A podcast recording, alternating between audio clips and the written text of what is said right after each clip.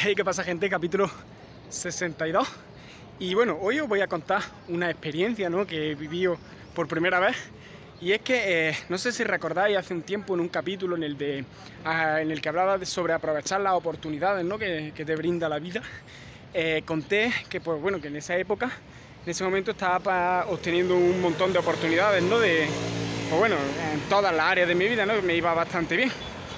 Y bueno, una de ellas, que es la que os quiero contar ahora, era eh, de que estaba yo, entré a LinkedIn un día y, encontré que tenía un mensaje de un señor que decía que, que, quería hablar conmigo, ¿no? que había visto que estaba contratando gente, eh, que estaba buscando a alguien para que le gestionara, pues básicamente lo que yo hago, ¿no? gestionar las redes sociales ¿no? y al final hacer publicidad para su negocio. Pues bueno, total, que me escribió por LinkedIn y le respondí. Y me dijo de hacer una llamada. Y pues nada, hablé con él, hicimos la llamada. Y resulta que es que eh, quería, estaba buscando gente para, eh, pues eso, para, contratarla, pero en plantilla, no en remoto, ¿no? Como, como por ejemplo trabajo yo, ¿no? Yo trabajo como por mi cuenta, no en plantilla con un sueldo contratado. Y bueno, estuvimos hablando y tal. Y eh, se quedó ahí un poco la cosa, y luego me volvió a llamar y pues, estuvimos hablando otro poquito y bueno, al final como que me dijo que me, me, intentó convencer, ¿no? porque yo le dije obviamente que mi objetivo era tener yo mi propia, mis propios clientes, ¿no? mi, mi propio trabajo y trabajar yo por mi cuenta. Pero bueno, al final eh, me dijo que, que, le había interesado mi perfil, que no sé qué, no sé cuánto. Y, y, y que al final le dije que, que, venga, que ok, que a ver, dependiendo de lo que me ofertara, eh, de, obviamente al final, si voy a trabajar para alguien, ¿no? Tengo que tener un, un, sueldo, ¿no? Y le dije eso, que dependiendo del sueldo que fuera, pues que lo aceptaría o no, ¿no? Porque dije, joder, eh, está bien, ¿no? Que trabaje un tiempo para una persona, cojo más experiencia, ¿no? Más, sobre todo en un sector en concreto, me especializo en ese sector, que además me gustaba el sector, ¿no? Que me comentaba. Y, y, bueno, entonces se quedó ahí un poco la cosa, luego eh, hicimos otra, como una, vaya, era como que estaba como haciendo un proceso de selección, ¿no? Luego me escribió, me dijo que había pasado como la primera fase y que en la segunda que quería que le hiciera como una propuesta de trabajo.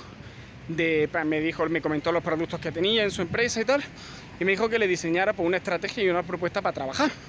Pues bueno, total, que se la enseñé eh, y le, gustó bastante, ¿no? Me dijo que, que de verdad estaba interesado, ¿no? En, en, trabajar conmigo. De hecho, me dio incluso hasta facilidades, ¿no? Porque como estoy en la universidad, eso me dijo que en vez de jornada completa, media jornada y, tal. Y al final de esa llamada, que fue la, tercera que tuvimos, creo, eh, me dijo que, que le dijera un precio. ¿Sabes? Que le dijera cuánto cobraría yo por, por ese servicio, ¿no?